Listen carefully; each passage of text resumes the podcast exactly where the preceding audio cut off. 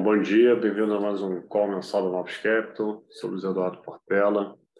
Então, hoje, é, como sempre, aqui o Tomás Goulart, nosso economista-chefe, vai falar sobre o cenário macro, passar alguns slides aqui sobre a nossa cabeça. Depois eu e o Rodrigo Galindo vamos falar sobre a performance dos fundos, né, sobre as principais posições e como é que a gente está posicionado e olhando os próximos meses. Tá? E no final, a gente vai abrir para perguntas. Então, quem estiver acompanhando pelo Zoom, pode deixar uma, uma mensagem no chat. Quem estiver pelo YouTube, pode deixar um comentário. Quem tiver nosso contato aqui direto do RI, pode mandar uma mensagem no WhatsApp. No final, a gente, a gente responde. Vou passar aqui para o Tomás começar a apresentação. Bom dia a todos. É, vamos começar, como sempre, olhando para o cenário internacional. É, acho que da nossa última apresentação para essa, acho que a gente teve a intensificação de alguns movimentos com relação ao crescimento global, né? Acho que a gente tem cada vez mais evidências de que o ciclo de manufaturas, né, ele está é, bem descendente. Na verdade, o ciclo de manufaturas ele vem descendente aí desde é, final de 2021, né? Ele vem desde final de 2021 num processo de recuo. Obviamente que o nível, o patamar dele era muito elevado. Então era natural que houvesse essa queda. Ele vem é, decrescendo, ele atinge um patamar negativo ali no segundo semestre do ano passado e ele tem um, uma sobrevida com a reabertura de China. O que, que a gente está observando agora é que a reabertura de China não está sendo suficiente para gerar essa melhora né, na perspectiva é, de atividade manufatureira global. A gente pode ter duas explicações. Né? Uma primeira explicação é quando a gente olha para os dados da, do Sudeste Asiático, né? produção industrial e, e, exportações, tanto de Taiwan, Coreia do Sul, está é, tá tudo fraquejando. Isso pode ser um, uma menor demanda por bens globais. Então, de alguma forma, é, é uma coisa mais estrutural que junta com um conjuntural de necessidade de, estoques elevados e você está baixando esses estoques. Ou tem o, o, o, simples fato de você ter a China fazendo um processo de substituição de importações nesses bens de maior valor agregado é, e vai fazer sofrer principalmente esses países, Taiwan, é, vai fazer sofrer a Coreia do Sul, vai fazer sofrer a Alemanha, quando a gente olha o PMI de Alemanha também muito fraco. Mas a fraqueza na parte de manufacturing não, não se está reduzida somente a esses países, né? Quando a gente olha para a parte de manufacturing nos Estados Unidos, também está sofrendo. Então, é uma questão conjuntural global, é uma desaceleração cíclica. É, e aí a grande dúvida é quando isso, de alguma forma, vai acabar por, por gerar uma desaceleração mais generalizada da economia, vai bater na parte de serviços ou não.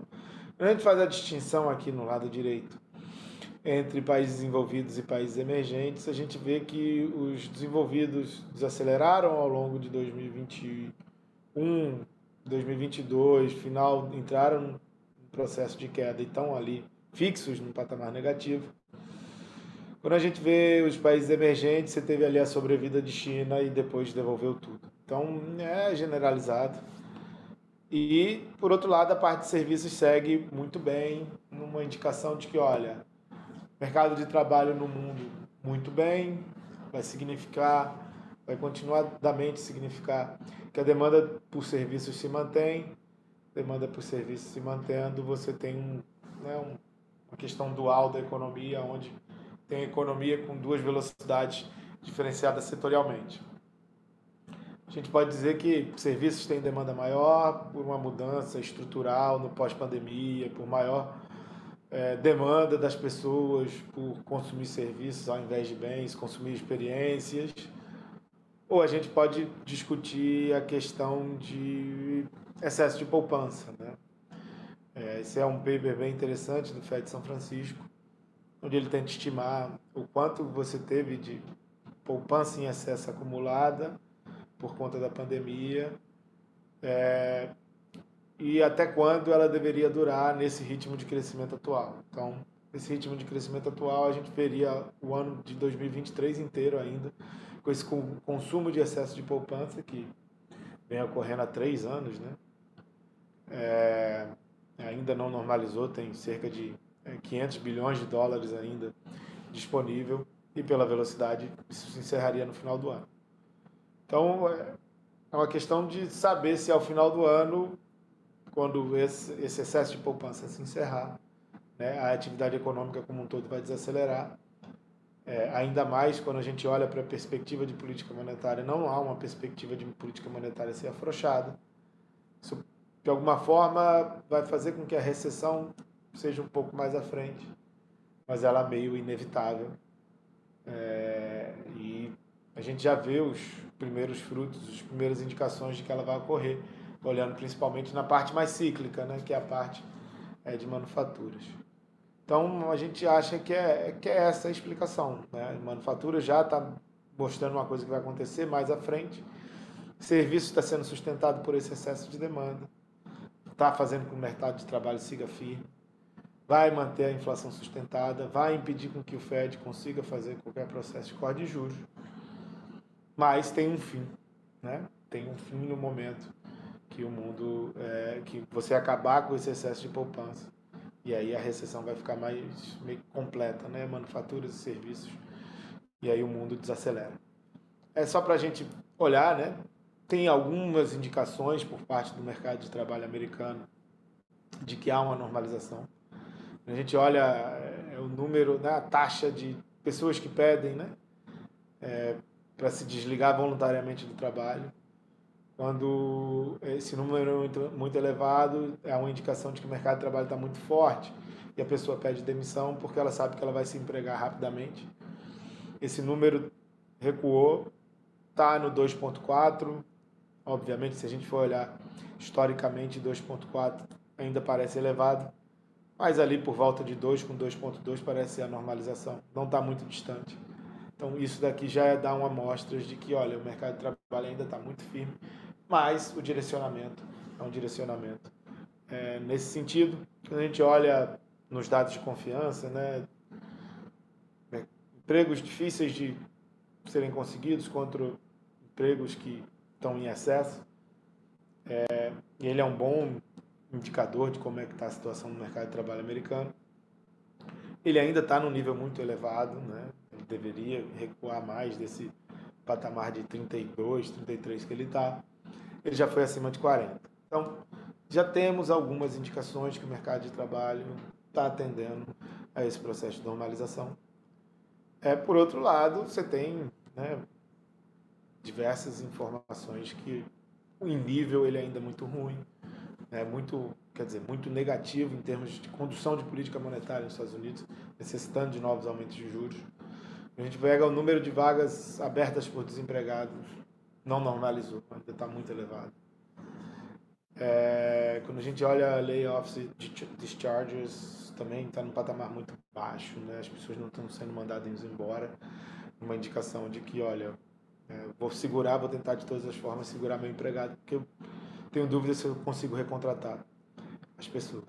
Então, assim, é um quadro de que tem algumas primeiras indicações de que está normalizando, mas que o quadro geral ainda é um quadro é, é, que te diz que o mercado de trabalho segue muito aquecido. Então, acho que vai nessa parte é, da atividade de serviços, né? atividade de serviços, quando começar um processo de desaceleração, isso vai contaminar o mercado de trabalho, mas talvez seja um evento para mais para o final do ano e não é, para os próximos dois, três meses. É, quando a gente olha, né, refletindo isso, o mercado de trabalho está muito forte, a variação salarial segue muito firme, né? Pessoa que se mantém no emprego, a que troca de emprego, ela não, não o mercado de trabalho ainda não normalizou e voltou para um, um ritmo de 2% de ganho nominal, 3% de ganho nominal, ainda está rodando um patamar muito elevado. A gente olha para a inflação, você teve também uma pequena normalização, mas o, o nível ainda é muito elevado. Então, assim, acho que a gente pode dizer que a política monetária está funcionando, mas está funcionando de uma forma mais lenta, né? vai necessitar de um período maior para alcançar os objetivos do que o Fed imaginava. Então, no final das contas, em termos de condução de política monetária globalmente, a grande questão a saber é o que, que as autoridades monetárias querem. Elas querem alcançar esses objetivos de uma forma mais rápida ou não. Né? O mecanismo está acontecendo. Está tudo desacelerando. Mas a uma velocidade mais baixa. Se você quiser trazer é, suas variáveis macroeconômicas para o objetivo de uma forma mais célere, talvez você deveria é, seguir apertando a política monetária. Não. Se você aceitar que vai ser de uma forma mais lenta, de que você só vai cumprir os objetivos ao final de 2024, aí é a opção pode ser por isso. Então, as primeiras informações que a gente está vendo de alguns membros do FED está né, muito dividido, mas aquelas pessoas do comando central da autoridade monetária americana, eles estão passando a impressão de que eles vão querer fazer o atingimento das metas de uma forma mais lenta, não necessitando de voltar a apertar a política monetária.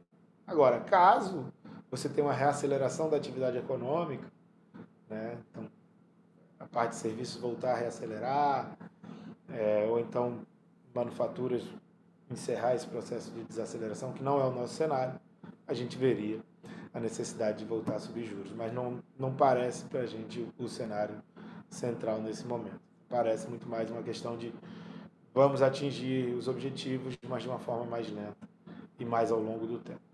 Sempre que com viés de que é, o outro lado é voltar a acelerar a atividade econômica e ter que voltar a subir taxa de juros.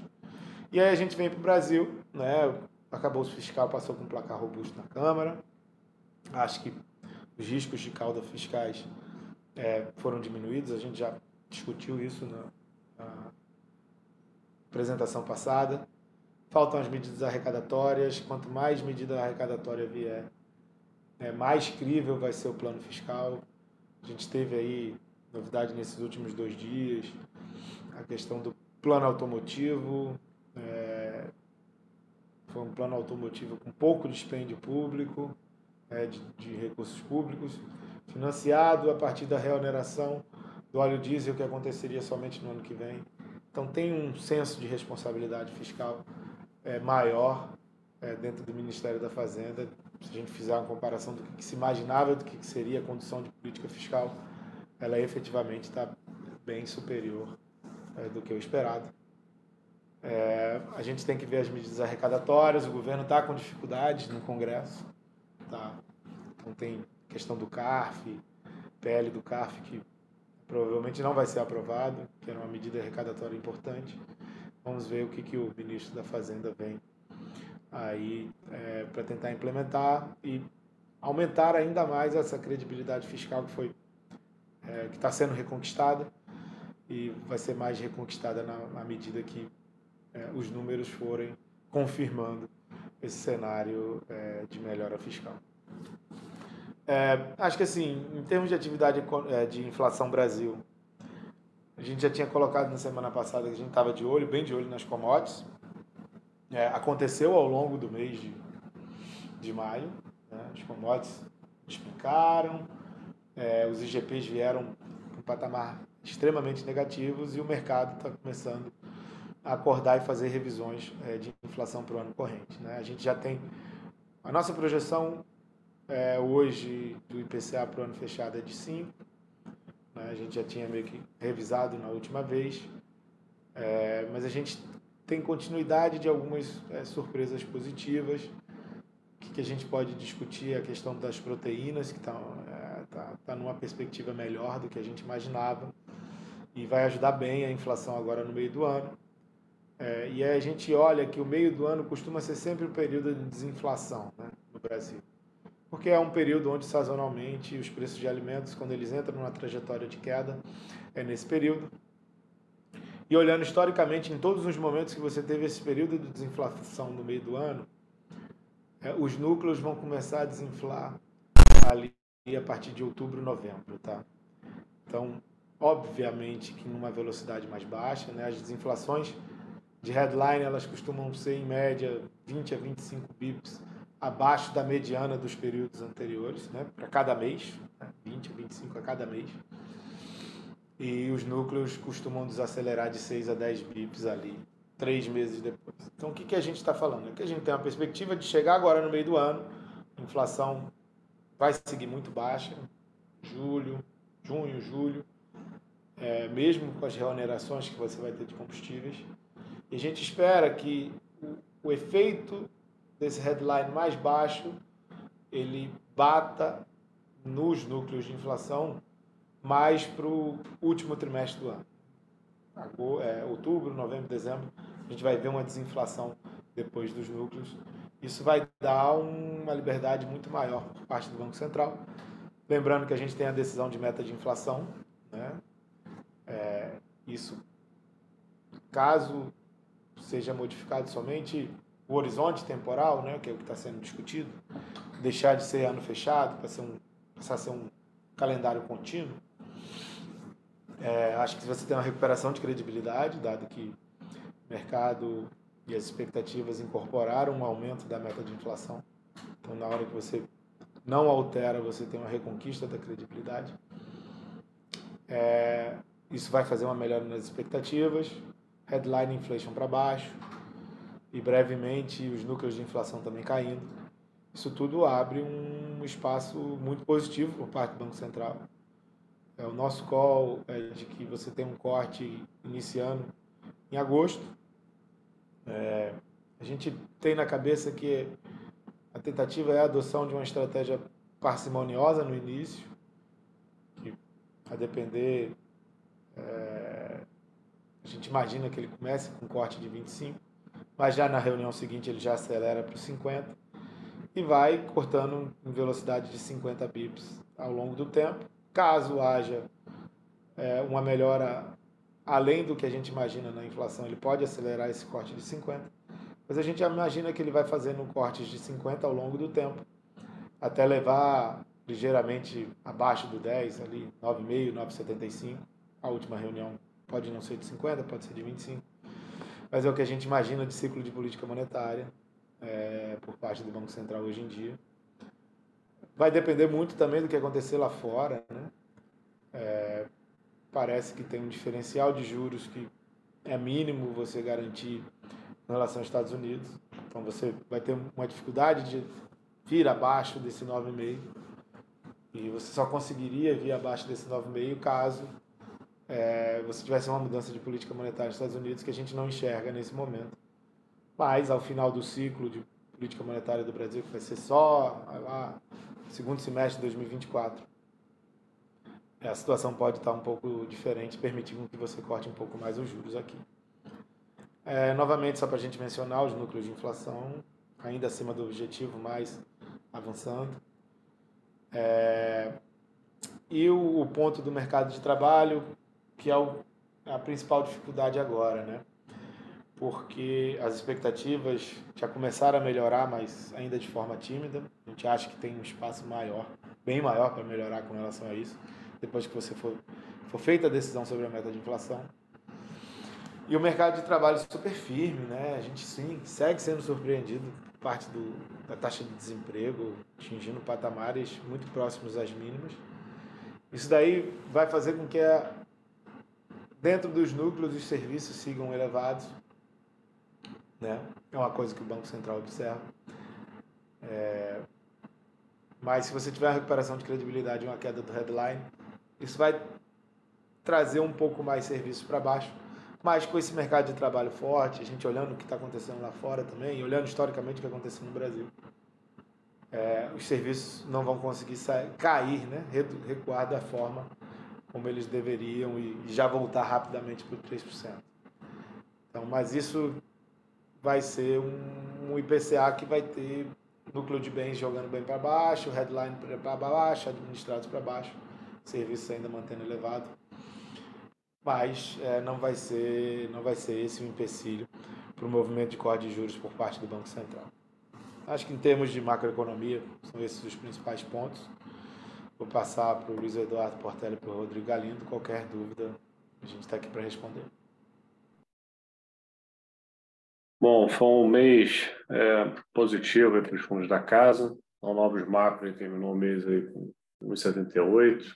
né, com 158 do CDI, o, o 9 institucional com 128 do CDI, o retorno absoluto é, ganhando aí é, 4,57 é, no mês, o renda fixa com 173% do CDI, o renda fixa institucional é, com 170 do CDI e o Previdência com 130 é, do CDI.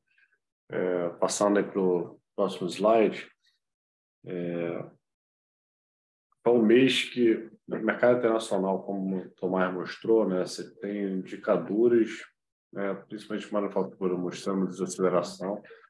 Acho que o mercado está nesse tema, né, tentar é, identificar quando começa a recessão né, e, né, e os trades para buscar isso. Só que, de outro lado, nessa parte de serviço, o mercado de trabalho ainda segue muito apertado. Né? Então, se pegar aí, exemplo, esteve PC da Nova Zelândia, né, voltando é, é, a subjuros, é, esteve hoje BC, né, nessa madrugada, BC da, da Austrália voltando a subjuros, né, amanhã a gente vai ter a decisão Banco Central do Canadá, né, então vamos ver se ele vai mudar aí o, é, é, o tom em relação a, a novas subidas, né, o próprio FED que não quer subir em junho, mas quer deixar aberto subir nas, nas próximas reuniões. Né? Então, está num momento difícil no mercado internacional. Você tem vários indicadores mostrando uma desaceleração, ao mesmo tempo né, que essa parte de serviço segue, segue muito firme. Né? Acho que maio também esteve a decepção ali com, com a reabertura da China, né? acho que indicadores da China, as PMIs voltando abaixo de 50, alguns números mais fracos, né? então a gente teve uma forte queda de, de commodities né? e essa preocupação aí por, por recessão é, aumentou e agora logo no iníciozinho de junho a gente tem alguma notícia de que a China vai vir com uma nova rodada de estímulo, porque junto com o Fed sinalizando né, que não deve subir nessa reunião de junho, né, trouxe um ambiente mais positivo para emergente. É, então, que Enquanto o mercado internacional está né, tá mais difícil né, de você traçar um cenário aí de, né, nesse curto médio prazo, a gente focou onde estava nossa maior convicção, que é no Brasil. Então, a gente está aí com esse call de inflação mais baixo, desacelerando, então as commodities reais têm caído bastante, os IGPs estão rodando aí bem negativo, né? hoje saiu mais um número muito fraco no né, IGPDI, né, de maio, aí, com queda ano a ano aí de mais de 5%. Então, a gente não vê isso, acho que nunca viu acho, um patamar aí tão longo aí de GP jogando é, negativo. Tá? Isso vai ajudar a colocar a inflação aqui para baixo, né? principalmente PCA. Como o Tomás falou, a gente revisou para 5, né? e dependendo das proteínas, o PCA pode fechar abaixo de 5 esse ano e vai ajudar a contaminar positivamente a inflação nos, nos próximos anos. Né? Então, vai ser importante o CMN manter a meta em 3%, né? reunião no, desse final do mês, e com isso o deve começar a cair nos prazos mais longos. Né? Esse é o principal empecilho no balanço de risco do Banco Central para ele começar a sinalizar a queda de juros. Tá? Então, a gente acha que eles vão deixar a porta aberta, né, para começar em agosto, a depender dos dados, né, se continuarem melhorando até lá, porque agosto está tá, tá muito longe ainda. Né? É, e isso tem ajudado aí, né, acho que melhorar o fundamento de, de Brasil. Né? Então, a parte de juros, juros longos né, seguem, seguem fechando. Né? A gente tem um dólar abaixo de 5, né, brigando ali no 4,90. Né? Então, é, acho que o fluxo ainda segue bem positivo. A gente pode ver o dólar né, indo buscando ali perto de 4,80. É, e a bolsa, né, que no relativo estava bem para trás, começou é, a ser contaminada aí, principalmente é, as ações ligadas né, a juros, a parte doméstica aqui, que, é, que performaram bem. Então, a gente focou esse mês aí pra, é, é, em Brasil, né, então, destaque das performances foram na renda fixa local, posição vendida de juros, posição vendida em inflação, né? então a gente focou nessa parte curta da inflação, é, vendo já que a coleta ia, é, aprofundar na queda. E, então, a gente está tá colhendo esse fruto agora, a gente ainda está animado aí para os próximos meses. Tem espaço para a inflação continuar surpreendendo é, positivamente. Tá? Então, a gente está mantendo essas posições, tanto vendido em juros, tanto vendido em inflação. É, na parte de renda fixa internacional, a gente entrou no mês é, tomando juros, está né, tomando a parte intermediária dos juros americanos. A gente acha que o Fed vai querer pular essa reunião, mas os indicadores da margem estão, estão melhores. Né? A gente vai ter um número de inflação semana que vem que vai ser bem importante, um core ainda pressionado. É, e se você olhar de um ano para cá, os juros estão no mesmo patamar. Né? Então, é, acho que o aperto das condições financeiras é, já passou esse efeito. Né? Então, é, está vendo outros GBCs no mundo voltando a apertar. Então, já acho que se o Fed parar agora, ele vai ter que voltar a apertar também em algum momento.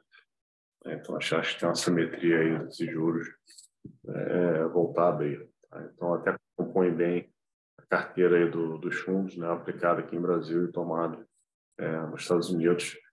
É, na parte de moedas, é, a gente acha que nos próximos, próximos meses aí vai ter uma pressão de dólar forte. Então, passado o debt ceiling, o Tesouro Americano vai recompor o caixa, né, vai voltar a emitir. Isso vai gerar uma demanda por, por dólar. Né, então, junto com uma performance no relativo aí de Europa, né, que está mais fraco a atividade, né, as governos da Alemanha estão decepcionando. É, acho que os Estados Unidos no relativo vai ficar é, melhor, né, já tem é, uma alta precificada aí na 50 bips na, na, Europa e acho que tem espaço para para decepcionar, olhando pela atividade, nos Estados Unidos, por outro lado, nessa recessão né, continuar demorando para vir, né, os problemas dos bancos a parte de crédito é, ainda segue sem nenhum, nenhum susto. Né? A gente acha que o Fed vai, vai continuar na pressão aí, é, para fazer a convergência da, da inflação. Né? Então, a gente está com uma pequena posição aí vendida em euro, né, via opções. É, a gente gosta desse call mais estrutural. Acho que o excesso de liquidez que a gente viu nos últimos meses ajudou muito. Simplesmente de risk on, né, de bolsas, né, bolsa americana é, high, de volatilidade, né, o VIX né, nas mínimas, né, de ambiente de dólar fraco também. E agora a gente vai ter, é, acho que liquidez caindo com essas novas, novas emissões, tem o Fed com quantitative tightening, né, é, retirando o título do mercado e vai começar o Banco Central da Europa também, começa em julho, o quantitativo Python também retirando títulos do mercado. Então, vai ajudar a pressionar é, essa parte de títulos e retirar a liquidez no sistema. Pode ser nos próximos meses a gente é, possa ver um ambiente mais é, é, perigoso para os ativos de risco. Tá? A gente está começando a montar uma posição para tentar pegar isso. Acho que o dólar fica forte, tá? mas no a gente vai focar em Brasil, que está com uma janela aí bem, bem positiva. Né? Acho que o IPCA continua surpreendendo positivamente, o IPCA abre a porta da queda de juros, então o Brasil tem espaço aí para continuar é, correndo atrás aí numa performance relativa em relação é, ao resto do mundo. É, os fundos de renda fixa estão né, com a mesma posição aí no macro, né, caixinha de renda fixa local aí, essa posição aplicada, e vendido em inflação e tomado em juros é, é, nos Estados Unidos. Tá? Vou passar para o Galinho para ele passar as posições de bolsa. Tá. Bom, na parte de bolsa, mês passado, o Ibovespa aqui subiu um pouco mais de 3,5%. É... O S&P ficou no 0 a 0, mas eu acho que um grande destaque que teve é, foi essa parte de tecnologia e inteligência artificial. É, Nasdaq no mês subiu mais de 7,5% e já acumula uma alta de mais de 30% esse ano. Né? É,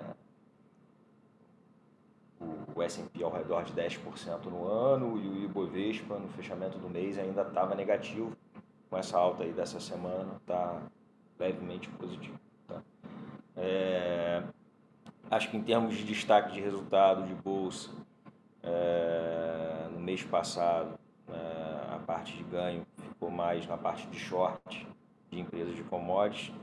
Tá? É, e, e um pouco né, de uma carteira doméstica do Brasil, mas que a gente montou muito é, no meio do mês, tá? É, acho que o maior destaque foi essa parte de short em commodity, tá? E as perdas foram é, nessa busca né, é, pela venda né, nas bolsas lá fora. Tá? A cabeça é, é seguir, tá? Em, é, em, termos de net direcional, a gente está com pouca exposição, tá? Tá com uma posição pequena em termos de net, tá? mas estamos com uma posição vendida lá fora e comprada aqui dentro no Brasil. Tá? Ah, essa posição lá fora a gente, a gente vem buscando já há um, um tempo, é, é, a gente vem tentando administrar o risco tá? é, do tamanho né? dessa posição muito via trading, é, porque eu acho que você tem um certo dilema aí de um, de um excesso de liquidez né, depois da, das questões bancárias que a gente teve no mês de março, né, voltou a ter expansão de liquidez muito grande né, e, e, isso acaba distorcendo muito os preços né, e dando espaço né, para alguns movimentos como esse que a gente comentou né, desse jogo de inteligência artificial, que é muito mais conceitual, é muito difícil fazer conta, né, ter uma opinião se está se, se tá barato ou se está caro, né, porque os múltiplos são são altíssimos, né? as empresas negociam ah, preços muito, muito caros, né? se você olhar sobre um prisma tradicional. Né? Mas é muito acreditar né? num conceito de que vai ter uma mudança ah, e um impacto econômico muito relevante né? para a forma como a economia funciona hoje. Tá? Então a gente segue buscando, tentando administrar risco, né, achando que em algum momento esse ambiente mais recessivo, como o Tomás comentou, vai acontecer ao longo dos próximos trimestres, tá? mas a gente vem administrando por causa desse excesso de liquidez que nos últimos dois, três meses vem distorcendo muito o preço dos ativos globalmente falando. Tá? Aqui no Brasil, a gente montou uma posição, como eu falei, comprada, tá? basicamente é o índice sem commodity, tá? É, em empresas de qualidade, tá? tanto do setor financeiro quanto da parte mais doméstica, que como Portela falou, mais ligada à, parte de juros, né? mais juros linked. Tá? Acho que de forma bem pragmática a gente gosta muito do preço e gosta muito do técnico. Tá? Acho que o mercado fez um movimento recente, tem se aproximado desse nível de 114 mil pontos, tá? que é um, um nível de, de resistência, tá? mas na nossa cabeça ele tem, ele tem motivos para estar tá rompendo e estar tá extrapolando essa, essa alta que teve recente. Tá? Eu acho que do lado macro a gente tem uma janela, tem que ficar muito atento a essa janela, né? É, de um emprego bem, como o Tomás até mostrou em gráficos aí, é, e com a inflação parecendo mais controlada, né? como o Portela também falou, e, e, isso tudo vai permitir um ciclo de queda de juros. Tá? Então, a gente vê isso como, como vetores positivos para a Bolsa, tá? mesmo apesar dos riscos. Né? Acho que os grandes riscos ficam em cima né, das regras, principalmente fiscais, e dessa agenda de reforma tributária, que a gente vai ter daqui para frente, qual é o impacto disso né? em cada um dos diferentes setores da bolsa e, e, das companhias. Mas eu acho que o mercado não está nessa página, tá? É, eu acho que isso vai ficar um pouco mais para frente, talvez uma discussão mais ali ao longo do segundo semestre ou no ano que vem, tá? E, e eu acho que você tem esse componente macro, como eu falei, que é positivo para a bolsa no geral e um técnico positivo. Eu acho que os resgates né, na parte de, de ações cessaram, estão né, parando, acho que todo mundo que tinha que ajustar a posição, em grosso modo, já, já fez. Tá? É, você vai vir para uma janela de queda de juros, ah, que é uma aposta que a gente tem aí na parte de renda fixa. Né? E, e isso tudo acho que dá sustentação para essa, essa carteira mais juros link. Tá?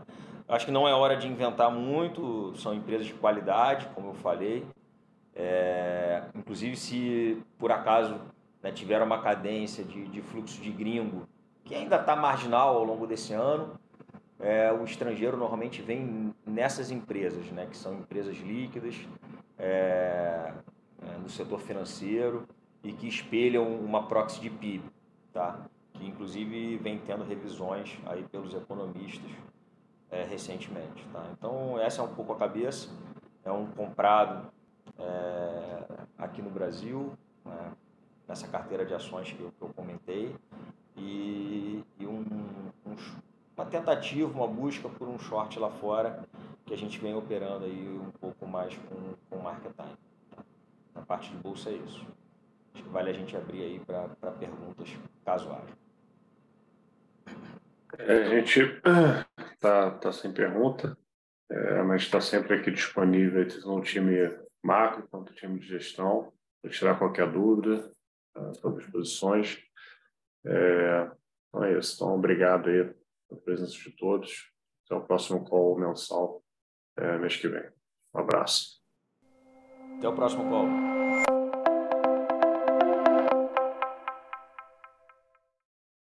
A Novos Capital Gestora de Recursos Limitada não comercializa nem distribui cotas de fundos de investimento ou qualquer outro ativo financeiro. Este podcast não constitui uma oferta de serviço pela Novos e tem caráter meramente informativo. A Novos utiliza informações de fontes que acredita serem confiáveis, mas não se responsabiliza pela exatidão de quaisquer das informações assim obtidas e utilizadas neste podcast, as quais não foram independentemente verificadas. Estas informações podem estar desatualizadas ou sujeitas a opiniões divergentes. Este conteúdo não constitui uma opinião ou recomendação, legal ou de qualquer outra natureza, por parte da Novos, e não leva em consideração a situação particular de qualquer pessoa. A utilização das informações aqui contidas se dará exclusivamente por conta e risco de seu usuário. Antes de tomar qualquer decisão acerca de seus investimentos, a Novos recomenda ao interessado que consulte seu próprio consultor legal.